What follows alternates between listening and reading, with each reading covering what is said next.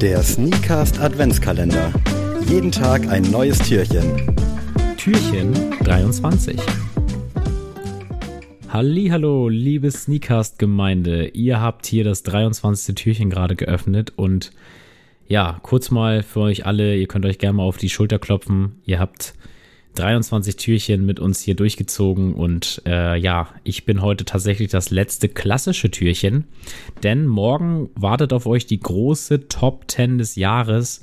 Ähm, also sagt allen euren Freunden Bescheid, die etwas von Sneaker verstehen oder glauben, dass sie es verstehen, ähm, die dann alle in die Top 10 mal reinhören sollen und dann sich beschweren können, dass wir ja keine Ahnung haben. Nein, so schlimm wird es nicht, aber Morgen gibt es wieder eine reguläre Folge mit mir und Sammy dann wieder zusammen. Also es lohnt sich, morgen wieder einzuschalten. Beim Vorbereitungstreffen für die Familie, für Heiligabend könnt ihr morgens oder mittags gerne uns einschalten. Da würden wir uns sehr freuen, wenn wir dann auf jeden Fall in irgendeiner Form euch durch den Tag begleiten dürfen. Heute soll es aber nochmal ähm, ja, im Adventskalender thematisch um einen Sneaker gehen. Ähm, wieder mal ein Schuh, der genau vor einem Jahr rauskam. Und zwar ist es der Nike Kobe 6 Pro Tro Grinch. Ähm, ja, der hat letztes Jahr ein Retro-Release bekommen. Ähm, zuallererst hatte Kobe den zum 2010er Miami Heat Christmas Game an. Also die Los Angeles Lakers haben die Miami Heat empfangen äh, am 25.12. Das sind ja immer diese Christmas Games äh, von der NBA, die dann da am Tag veranstaltet werden, sodass wir Europäer auch mal zu ganz angenehmen Uhrzeiten NBA gucken können tatsächlich. Ähm, und nur mal so zur Einordnung für die Basketball-Nerds hier unter uns. Ähm, die Lineup der Lakers äh, war wie folgt. Wir hatten Derek Fisher, Kobe Bryant, Meta World Peace, Paul Gasol und Lamar Odom. Äh, liest sich schon mal ganz nett. Und bei den ähm, Heat hatten wir Arroyo, Wade, James, Bosch und Ilgaskis.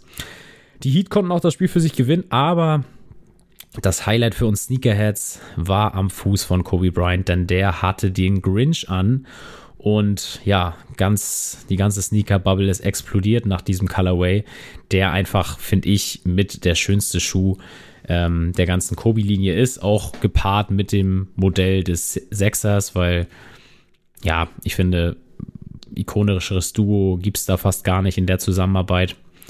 Aber man muss leider sagen, es gibt so eine kleine Schattenseite vom Schuh und das äh, zeichnet sich durch das Release vom letzten Jahr ein bisschen ab. Ähm, wie wir alle wissen, hat ja leider Kobe Bryant äh, in diesem Jahr ja den Tod gefunden durch einen tragischen Helikopterabsturz, wo auch noch äh, ja unter anderem seine Tochter und auch noch andere, die an Bord waren, den Tod fanden leider Gottes und ja, Nike hat es da versäumt danach. Ähm, Fanservice quasi zu erledigen. Also, dass auch mal ja gefragte Kobe-Silhouetten, Colorways verfügbar sind, sondern hat ja eher den firmenrichtigen Weg gewählt und hat da immer noch sehr viel ja, Marketingarbeit betrieben und künstliche Verknappung, die bei Fans sehr böse aufstoßen, weil auch viele Reseller mit diesem tragischen Ereignis des Jahres sehr viel Geld verdient haben. Unter anderem halt, wie gesagt, auch mit dem Grinch, wo man sich da oder ich vielmehr mir gewünscht hätte, dass man da wirklich einfach sagt, ey, wir produzieren so viel, dass wirklich jeder, jeder, der irgendwie Kobe-Fan ist und den Schuh cool findet, den haben kann. Und ich äh, verstehe es in dem Punkt leider nicht, dass man da eine künstliche Verknappung hervorruft oder hervor, äh, ja, hervorruft weil ich einfach so denke, ey, ihr habt so viel Geld mit diesem Mann verdient. Es ist einfach so eine Legende und hat, es hat irgendwie jeder verdient von seinen Fans, sich mal zu Weihnachten über so einen Schuh zu freuen. Und da finde ich das wirklich unter aller Sau, dass da immer noch das gleiche Spiel betrieben wurde. Und äh, Vanessa Bryant, seine ja, Witwe, hat ja auch kurze Zeit später ja auch einen Kommentar dazu abgegeben, dass sie äh, es nicht gut findet, was Nike da gerade betreibt, denn das würde ähm, Kobe auch nicht gefallen, wie jetzt im Nachhinein mit seinem Namen oder mit seinen Kollabos umgegangen wird.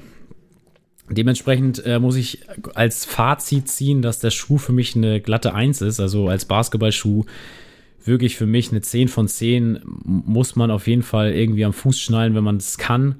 Aber rein vom äußeren Erscheinungsbild, also wie hat man den Schuh released, wie kam man an die Öffentlichkeit und wie wurde er vertrieben, ist es für mich abartig teilweise schon, dass, ja, dass damit so viel Geld betrieben wird. Und vor allem ist es ja nicht nur der Grinch, sondern es sind ja alle Kobi-Schuhe, ähm, wo da Preise leider landen, wo keine Schuhe auf jeden Fall ähm, landen sollten generell.